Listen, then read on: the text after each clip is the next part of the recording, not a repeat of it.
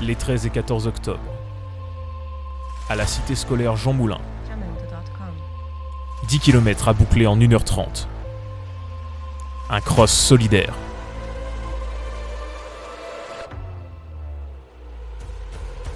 La présence de la Société nationale des sauveteurs en mer. Pour les élèves, la course parrainée de leur vie. La récompense à la clé, des dons pour la SNSM.